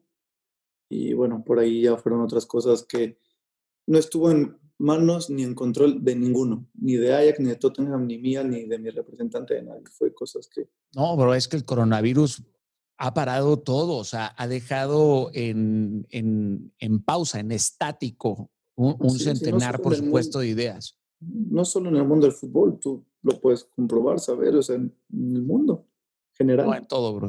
En todo, en todo. Oye, y viendo, viendo la Champions, no puedo dejar de notar, por supuesto, estas, estas nuevas medidas de confinamiento en Europa, ¿no? Y, debido a este rebrote de, del coronavirus en, en Europa, ¿cómo, ¿cómo, ves el escenario de las ligas europeas en este sentido? Y en caso de una nueva suspensión de juegos, ¿qué, qué tienes pensado hacer? ¿Qué pasa si suspenden los, los juegos? ¿Te, te, quedas a pasar el invierno en Holanda o, o vas a tratar de venirte a México? Ya ni me digas. Pues sí, la verdad que qué difícil, qué difícil se ha puesto todo el fútbol en estos tiempos, bueno, en este tiempo de COVID eh, ha perdido la esencia del fútbol. Obviamente que jugar con aficionados, jugar con la gente, te da un plus. Eh, es duro, es duro estar así. Pero bueno, si se suspende un partido, uno o dos partidos, me va a tocar por acá quedarme porque se reagendan, se reagendan los partidos y ya, o sea, ya no lo hicieron saber que si se, si se suspende un partido, nos tocaría jugarlo el 27 de diciembre. Entonces, ni para Navidad, ni nada, o sea. Ni para México, nada, acá. Ni nada, no, ojalá y no se cancele ningún hermano, porque pues son fechas que, se, bueno, son, se tienen que pasar en familia. Claro, de, acuerdo contigo. Oye, después de una suerte de década dorada entre 2005, 2015, la selección parece estar como en un nuevo ciclo del que tú, por supuesto, has, formado parte. ¿Sientes que estamos ante un nuevo tri, o sea, ante una nueva selección genuina? Pues me gustaría poder decirte que sí, Daniel, pero volvemos a lo mismo, volvemos a lo mismo. Cada que sale una generación, oh, esta es la generación, esta es la generación dorada y esta nos va a llevar al quinto partido, bla, bla, bla ojalá, ojalá que mi generación y donde esté yo nos toque hacer eso, nos toque hacer historia. Obviamente tenemos, para empezar, un técnico increíble, con una mentalidad increíble, con un cuerpo técnico increíble, con unas aspiraciones increíbles. Y va de la mano a que están surgiendo muy buenos jugadores mexicanos. Eh, y bueno, me encantaría poder decirte que sí, pero tenemos que trabajar. ¿Cómo ves el, ¿Cómo ves el proyecto de, del Tata Martino? O sea, ¿qué, cuáles, ¿cuáles sientes que son las, los principales cambios que ha querido introducir? Simplemente date cuenta con los últimos rivales que hemos jugado, hermano. Y te hablo mm. de un año para acá. Hemos jugado con puros rivales de Sudamérica, Chile, Ecuador, Venezuela, Argentina. Ahora nos tocó Holanda, nos tocó el campeón de África, Vamos contra, ahora en noviembre nos toca Japón y nos toca Corea del Sur. O sea, date cuenta en, en, ese sentido que cambió el Tata. O sea, Tata ya no quiere jugar en el Estadio Azteca contra Honduras, no, ya, porque sabemos que vamos a ganar o que tenemos una gran posibilidad de ganar. Chao, sal, sal de tu zona, sal y ve y compite contra los mejores.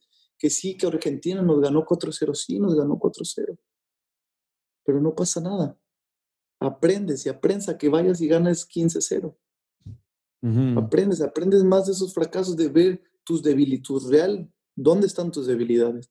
El Tata le sirvió, créeme, créeme, te lo firmo, el Tata le sirvió ese partido para decir, aquí es donde estamos mal. Cierto. Claro, descubrir cuáles son los puntos, los puntos débiles, donde tienes que realmente reforzar. a la, hora de, a la hora de los partidos en el Mundial es lo que pasa. Como te enfrentaste contra Honduras, te enfrentaste contra Jamaica, con todo respeto que se merecen esos, gran, esos países. Por supuesto con el, eh, con el debido respeto que merecen. Pero bueno, te enfrentaste a estas elecciones, pero después en el Mundial te toca Francia, Brasil, Holanda, Portugal. ¿Y qué pasa? Como estabas acostumbrado a ganar tan fácil, no trabajaste donde tenías que trabajar. Claro. bueno, hablando, hablando de estos, de estos momentos eh, complejos u, oscuros, ¿Qué aprendiste de aquel momento del autogol con, Suecia en el, en el Mundial? Oh, qué momento, qué momento tan difícil. Yo creo que ha sido el momento más difícil de mi vida y no solo futbolísticamente. Ah, sí. Sí, hermano, personalmente me quería morir, me quería morir. Yo ya no quería saber nada, quería que la tierra me tragara. Sí, fue muy duro, hermano. Te lo soy, te soy sincero, fue muy duro. Tuve que trabajar con psicólogo, con todo para que me sacara adelante. Fue muy duro. Puta, pues te felicito, brother, porque para tomar la decisión de pedir ayuda también hay que ser valiente. Así es. Hay que ser muy valiente. ¿Qué, ¿Qué, pasaba por tu mente ese día, güey, cuando volviste al hotel? Yo te soy, lo que yo pensaba era que era parte del fútbol y que a cualquiera le pudo haber pasado. Pero no lo compartíamos mi querida gente mexicana y mi querida prensa. No compartían mi forma de pensar y pues, me, me acabaron, o sea, te puedo decir, me destrozaron, me destrozaron.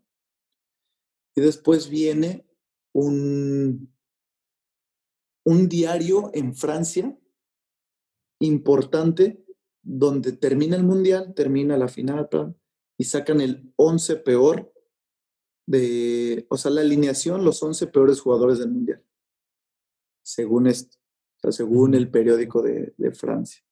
De ese, o sea, como pudo haber sido el periódico más pedorro de Francia. Pero pues me, me pusieron ahí a mí, en el 11 peor del mundial. Y es algo que hasta ahora me siguen sacando, o sea, la gente me sigue, o sea, como gracias a Dios no he tenido otro tropiezo en mi carrera, otros momentos tan duros, es lo único que me pueden recriminar de hace dos años. O sea, porque de ahí no pueden hablar nada más de mí. Carnal, la gente siempre va a traer tu pasado cuando tu presente es mejor que el de ellos. Eso, por favor, nunca lo olvides, cabrón. La gente siente tal entusiasmo, tal morbo por los fracasos que se olvidan, por supuesto, de los éxitos. O sea, Así, o sea, por ejemplo, si yo cuando metí el gol en la Champions, publiqué mi foto y qué padre. Nunca falté. ¿Ya se te olvidó el autogol que metiste contra Suecia? ¿Ya se te olvidó que saliste en el, en el peor once del periódico? Sí, bla, bla, bla. Tal, tal, Dios mío, a mí ya, ya ahora me río, hermano. Digo, ¿qué tan jodida debe ser tu vida para recordarme algo de hace dos años? claro. No, y es, y es lógico que te hayan herido de esa forma, ¿no? Y que sea un proceso de irte recuperando, cabrón, porque esas heridas para un corazón honesto y, joven como el tuyo, brother, pues me, me, imagino que es muy complejo ir superando eh, eso, ¿no? Claro, cabrón. Bueno. Porque antes de futbolista soy persona, hermano.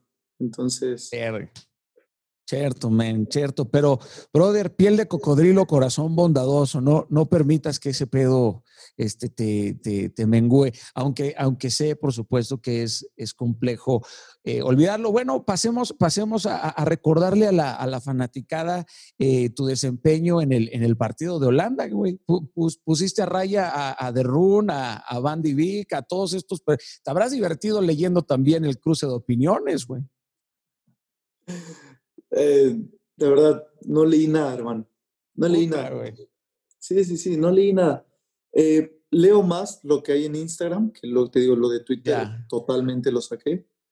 Sí vi, obviamente, opiniones divididas, como es blanco en negro, como todo. Ah, pero te rifaste muy macizo, güey.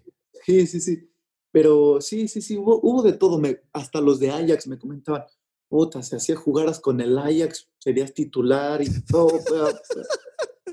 Pero hermano, lo disfruté. Fue algo ya sé. muy sincero, lo disfruté.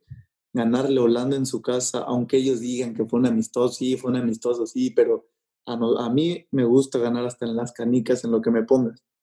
Entonces, para mí me, fue un sabor de boca. Claro, de poca madre. sí, aparte porque aquí en Holanda, o sea, toda la gente, o sea, aquí todos los holandeses saben de fútbol, todos, todos al que te encuentres. Entonces todos son súper sabios del fútbol y todo. Imagínate, entonces ganarle a Holanda y que un mexicano le haya ganado a Holanda, así como que le, pues, le, das ahí en su... Claro, en el ego, ¿no? les, les pegas ahí duro.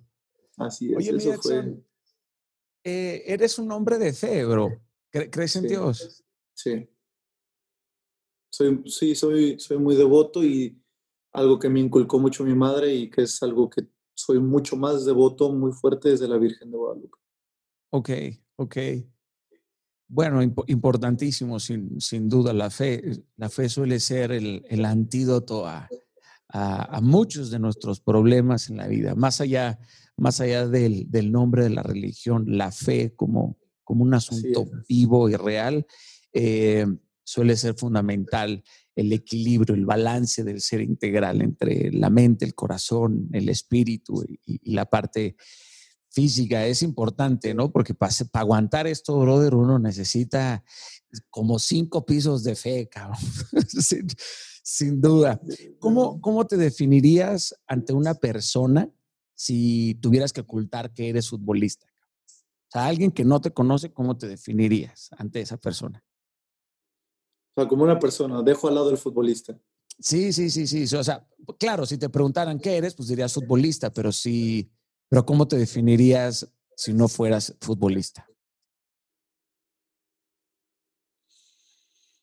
Me definiría como una persona, no sé cómo llamarle, Daniel, pero que la gente se siente cómoda conmigo. ¿Sabes? La gente quiere estar conmigo. O sea, tengo ese algo. Tengo algo que, por ejemplo, voy a México, voy a mi casa y todos mis tíos, todos mis primos van a la casa porque quieren estar conmigo, quieren platicar.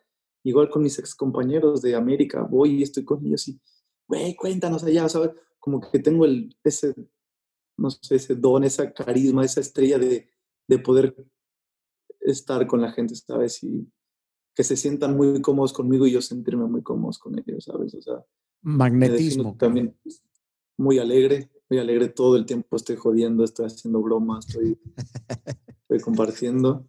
Sí, o sea, los que me conocen sabrán y de, qué hablo, mi novia, mis amigos, o sea, Eres, de clane, carnal. Eres de clane. Que no se olvide que soy de clane. No de, no de clane con T, sino con C, de clane. clane. Sí, sí, sí. Lo más, sí, sí, sí.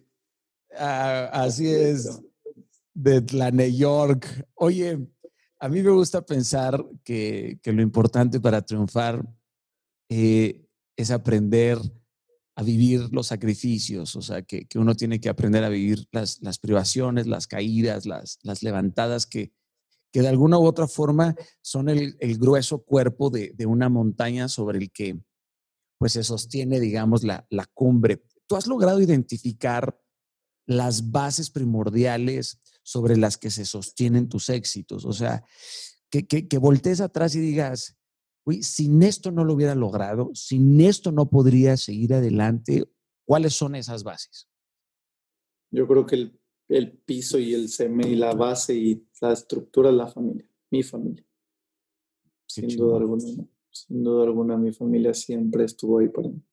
Siempre, siempre. Yo creo que sin ellos no hubiera conseguido nada. Nada, nada. Y mis hermanos, y somos, somos cinco en total. Eh, tengo dos hermanos, pero todos ellos han jugado un rol importantísimo en mi vida, en toma de decisiones, en apoyo, en soporte, en todo, todo. Entonces, eso es. Yo puedo voltear atrás y decir, ¿sabes qué?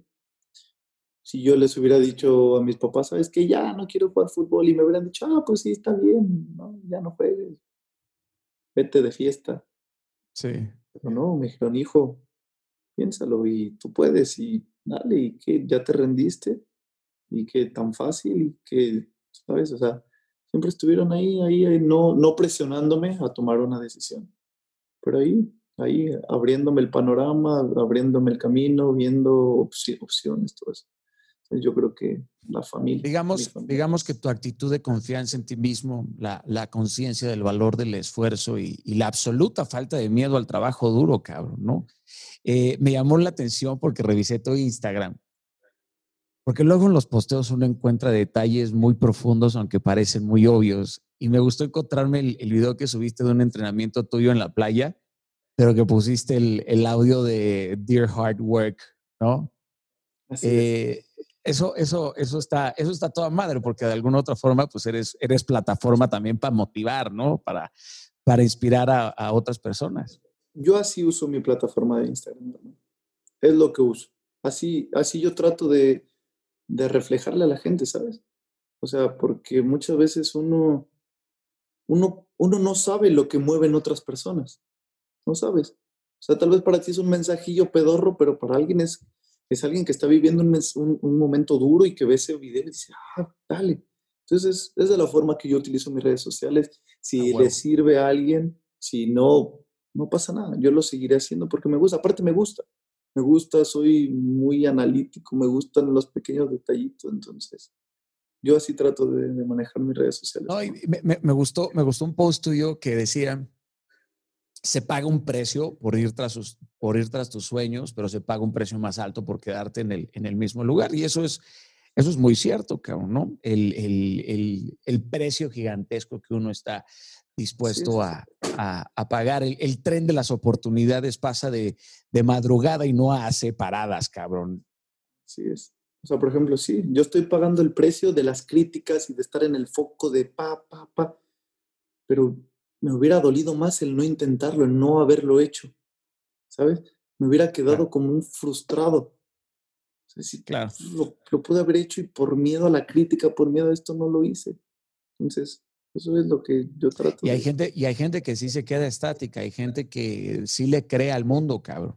Hay gente que sí le cree a esas personas y, y hemos aniquilado a un centenar de genios, de personas que han podido transformar el futuro de nuestros países y lamentablemente por, tener, claro, por tener miedo o por tener un corazón que aún no ha sido forjado en el fuego de la crítica y del dolor, siguen enterrados en las cavernas y lamentablemente nos hemos perdido de sus talentos y de sus dones. Y eso está, eso está muy cabrón. ¿Hacia dónde te estás moviendo tú ahora, Edson? ¿Cuál es el lugar a donde sueñas llegar? ¿Qué, qué, qué te dice tu espíritu? ¿Hacia dónde estás motivado? ¿Hacia, ¿Hacia cuál cumbre estás dirigiéndote ahorita?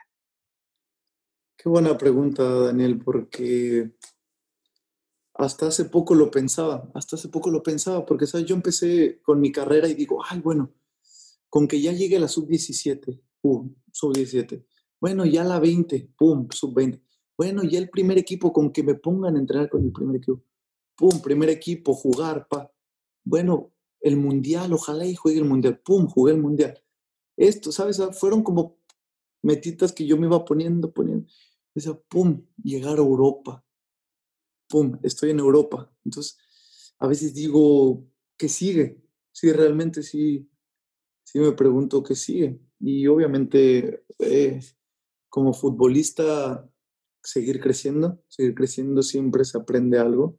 Obviamente sé que estoy en un gran equipo, sé que estoy, te puedo decir, en un equipo top de Europa, pero pues, ¿por qué no? Me gustaría ir a, me gustaría, me encantaría jugar en la Premier League, me encantaría. Entonces yo creo que es mi siguiente, mi siguiente inspiración, mi siguiente meta poder jugar ahí. estás enfocándote en que eso suceda.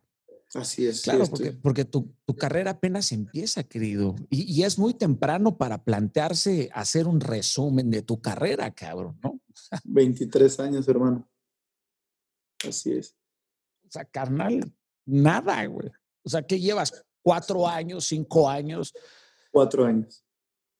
Esto apenas empieza. Qué pinche emoción, güey. Qué entusiasmo. Está de poca Güey, en cuatro años en Europa. Fuck that, cabrón. Los hechos aplastan. está, está, está, está, bueno eso, brother. Oye, eh, pensando en todos los atacantes de, de, clase mundial que te ha tocado enfrentar, eh, ¿cuál es el que más te, te ha resultado difícil? ¿Y cuál es el que más admiras? Son dos preguntas. Contra el que me he enfrentado de los que me han enfrentado. Bueno, yo creo que Neymar, sin duda alguna, fue un rival muy difícil. Neymar cuando, en el Mundial, en el cuarto partido, sí, Neymar, un rival muy difícil.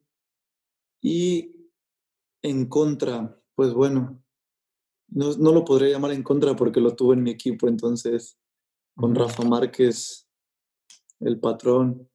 El Kaiser. Así es, entonces tenerlo en, la selección, haber podido compartir cancha con él en un mundial, hermano. Para mí, él y Hugo Sánchez son nuestros máximos referentes del fútbol mexicano. Pero bueno, eh, yo admiro más a Rafa, obviamente, por, por la posición en la que él se desarrollaba. Y bueno, imagínate tenerlo en la cancha, algo ¿Qué nivel de jugador y qué nivel de persona es Rafita, mano? Así es. Tremendo. Platiqué con él hace poco. Eh, tenemos una buena relación en, eh, personal y también con su esposa. Es un tipazo y es bien, es muy visionario y, es cagado porque es muy callado, ¿no? Pero de repente tiene ciertos chispazos este, de jodón. Sí, nada, muy buena persona, Rafa, un, un, líder. O sea, te intimida estar con, bueno, no te intimida, pero te, como que, no sé, te sientes admiración cuando estás con él. bueno, por lo menos era lo que me pasaba. Oye, todo, todo, todos los días eh, con virus o sin él, pues miles de niños en, en, nuestra América Latina salen cada día a patear balones, Edson. Y muchos de ellos sueñan con llegar a un equipo de Europa, como lo has logrado tú. Ya que has logrado todo esto en tu carrera con esfuerzo y dedicación, eh, quisiera si pudieras auxiliarle con, con un consejo a, los jóvenes y a los padres ¿no? que, te están escuchando. Por supuesto, has dado una cantidad de información muy valiosa y maravillosa para, para consolidar, pero, me gustaría que, que, fueras muy concreto en, en, en aquello que, que consideras un consejo fundamental. Pues Primero para los padres, para los padres, porque al final de cuentas ellos son los que juegan un rol importantísimo en, la vida de, sus hijos. Yo creo que son los que, como lo repito, juegan un papel importante. Muchas veces yo sé que es muy difícil, Daniel, porque el mundo no está en la mejor situación, la economía está muy mal y bueno, eso todos los demás en nuestra América Latina y lo sabemos. Entonces, pues sí, pero que sepan que yo también vengo de una familia con pocos recursos, gracias a Dios. Nunca me faltó de nada, pero nunca gocé de grandes privilegios.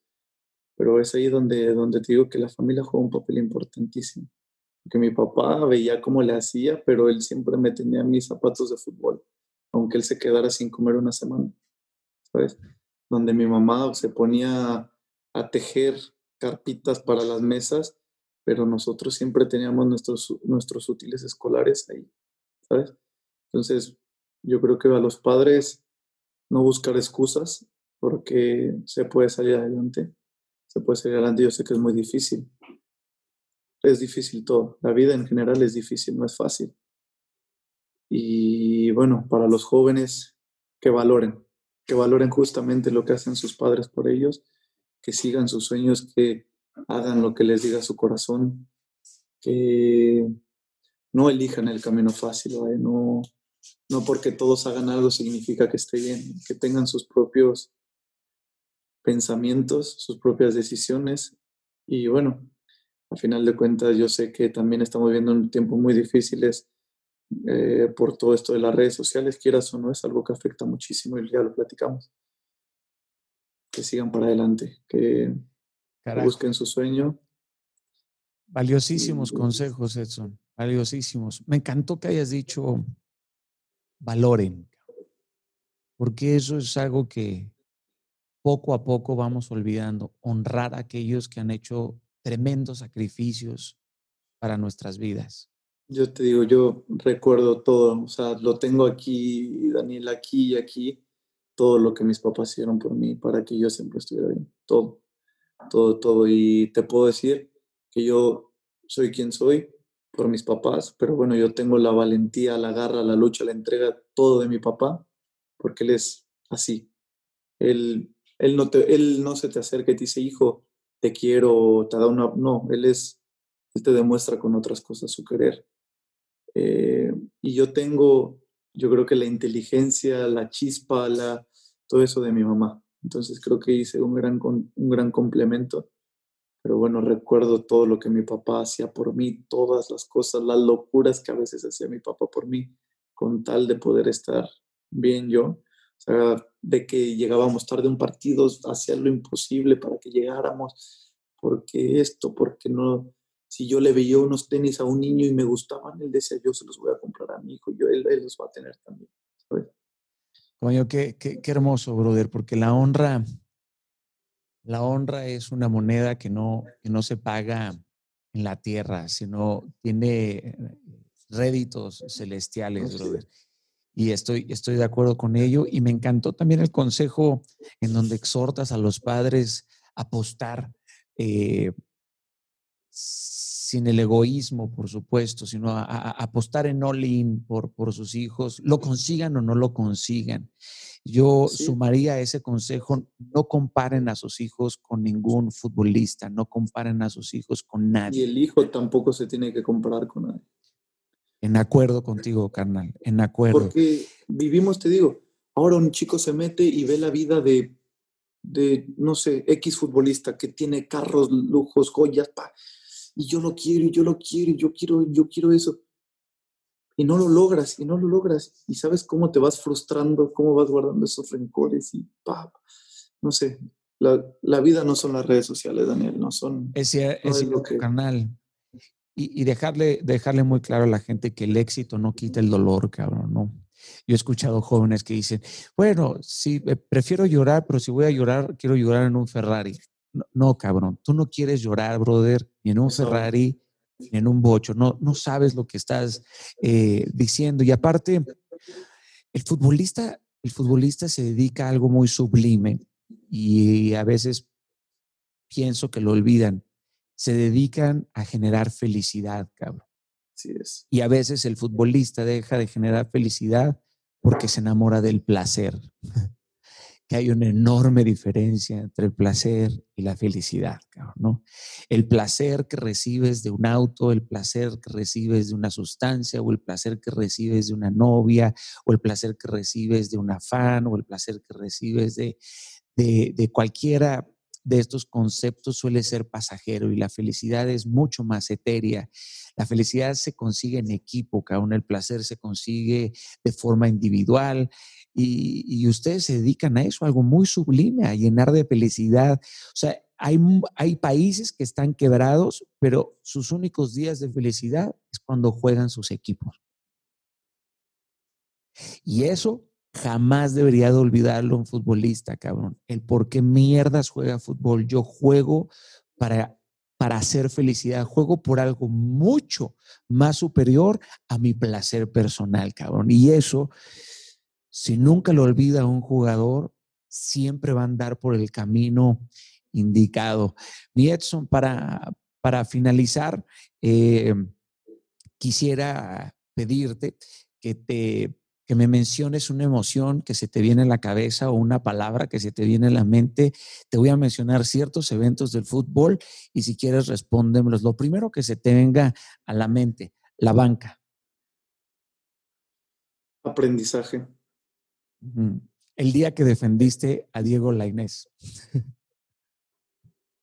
Valor, rabia, enojo, no sé. Brother, te vi y estuvo de poca madre. A ver, hijo de tu tal por cual, cabrón, ponte con uno de mi tamaño. Te, lo juro, ahí me dijeron, ¿por qué no le pegaste? O sea, no pasaba nada si te expulsaban, lo hubieras pegado. puta, de haber sabido. de haber sabido. De haber sabido. chingadazos, un cabezazo ahí. Sí, sí. Bueno, eh, enojo. Sí, todos, todos ese día fuimos Edson, brother. Todos, güey. Todos ese día fuimos Edson. porque esa, eso es algo que se aprende en el barrio, la neta. Eso es algo que se aprende en el barrio, güey. Es, te metes, o sea, porque claro, Diego medía dos veces menos que él, pero eh, Diego tiene dos veces más de talento, cabrón. Sin duda, claro que sí. Expulsión. Tristeza. El portero detiene el disparo que pensabas que iba a ser gol. Frustración. No cantan una falta en contra. Injusticia. El entrenador no festeja tu gol. No me importa.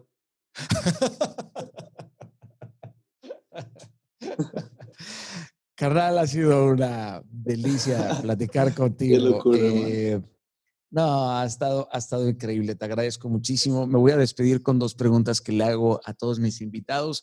Eh, son preguntas un poco eh, dramáticas, pero siempre me ha interesado saber si la gente lo piensa o no. ¿Qué va a decir tu epitafio? ¿Qué va a decir tu tumba? ¿Lo has pensado en algún momento? No, hermano. Ahora sí me agarraste tambaleando, no, nunca. Va, piénsalo si es que realmente llega a ser algo importante para ti. ¿Te gustaría alguna canción en especial en tu funeral? Soy un gran amante de la música, Daniel. Tengo muchas canciones favoritas. Entonces, no sé, tendría que también rascarle y pensar cuál sería mi canción favorita. Eh, la siguiente pregunta te la deja Arturo Elías Ayub, mexicano, que fue eh, presidente también de, Pumas. Él dice, si pudieras escoger un superpoder, ¿cuál sería? No sé, ser invisible. ¿Ser invisible? ¿Sí? ¿Pero qué harías, güey? ¿Por qué ser invisible, cabrón? No sé. a ver, dame, otra, dame otra oportunidad, un superpoder. No, está de poca madre ser invisible. Yo ya me puse a pensar en, ser invisible. Pues, vas a la casa del entrenador y ves que, qué está pensando, qué hace, güey. a huevo. A huevo. Puta, yo pensé, yo pensé en otras, en otras cosas que cagado, ah. como que yo pensé en meterme, en meterme de noche, pero ya no necesito meterme de noche, cabrón, a los, a los museos o meterme a la casa. Claro, cabrón, pensé en eso, qué cagado. ¿Y tú, o sea, tú irías a la casa del entrenador? Hacerle ahí una, una bromilla, ¿no? Para que se. Claro, atormentarlo, güey. Le empiezas a tirar las cosas de su buró así. Así es. Sí, no sé, no sé, yo creo que me gustaría. Está cagado. ¿Qué pregunta le dejas a mi siguiente invitado? No te puedo decir quién es, pero déjale la pregunta que quieras, la más, la más eh, profunda o la más obvia o la que, la que tú quieras. Si él supiera que va a morir en los próximos cinco años, o sea, en, cinco años, ¿qué haría? Tremenda pregunta, brother. Tremenda pregunta. Bueno, te haré llegar la respuesta de la persona que respondió tu pregunta. Mi Edson, eh, gracias, carnal, desde el corazón. Eh, aquí tienes un compa. Eh, Gracias por tu generosidad, por, regalarnos esta, esta charla que sé que va a ser de inspiración para, muchísimas personas. Que Dios te bendiga muchísimo a ti, brother, a ti, a tu familia, a tu bebé, a tu, a tu mujer. Em, y bueno, pues si no nos vemos en el éxito, nos vemos en lo eterno. Daniel, un fuerte abrazo, muchas gracias igual. Muchas bendiciones para ti, mis mejores deseos, mucho éxito, que siga todo por el buen camino. Muchas gracias, canalito. De verdad, muchísimas, muchísimas gracias. Un fuerte abrazo y espero toparnos muy, muy pronto. Gracias. Nos estamos viendo, carnalito. Bye bye. Hermano, fuerte abrazo. Bye. Chao. Bueno, queridos, ahí tuvieron a mi carnal Edson Álvarez, tremenda charla con, con, él, la disfruté muchísimo, espero que ustedes la hayan disfrutado, es un crack, es un orgullo mexicano, un joven digno de admirar y, por supuesto de, seguirle, de seguirle los pasos. Su carrera apenas comienza, así que estoy seguro que continuará dándonos alegrías y dejen de ser tan, tan criticones, cabrones. Por favor, apoyen de verdad a, a, estos mexicanos en las buenas y en las malas, como debería de ser el matrimonio entre el aficionado y el futbolista y entre la prensa también. Nada más bello que motivar e inspirar a alguien con palabras dignas de honra, de cariño y de respeto. Em, les mando un fuerte abrazo. Gracias por estar aquí en Inquebrantables, por habernos escuchado. Esperamos, por supuesto, que lo hayan disfrutado muchísimo. Y si no nos vemos en el éxito, nos vemos en lo eterno. Que Dios les bendiga. Los nuevos audífonos inalámbricos de LG Tone Free ofrecen configuración de sonido personalizadas y desarrolladas por Meridian. El innovador estuche de carga compacto UV Nano de LG proporciona hasta una hora de tiempo de uso después de una carga de tan solo 5 minutos. Son los primeros en el mundo que pueden desinfectarse a sí mismos. Tone Free by LG. Inmunotech, la ciencia de vivir mejor.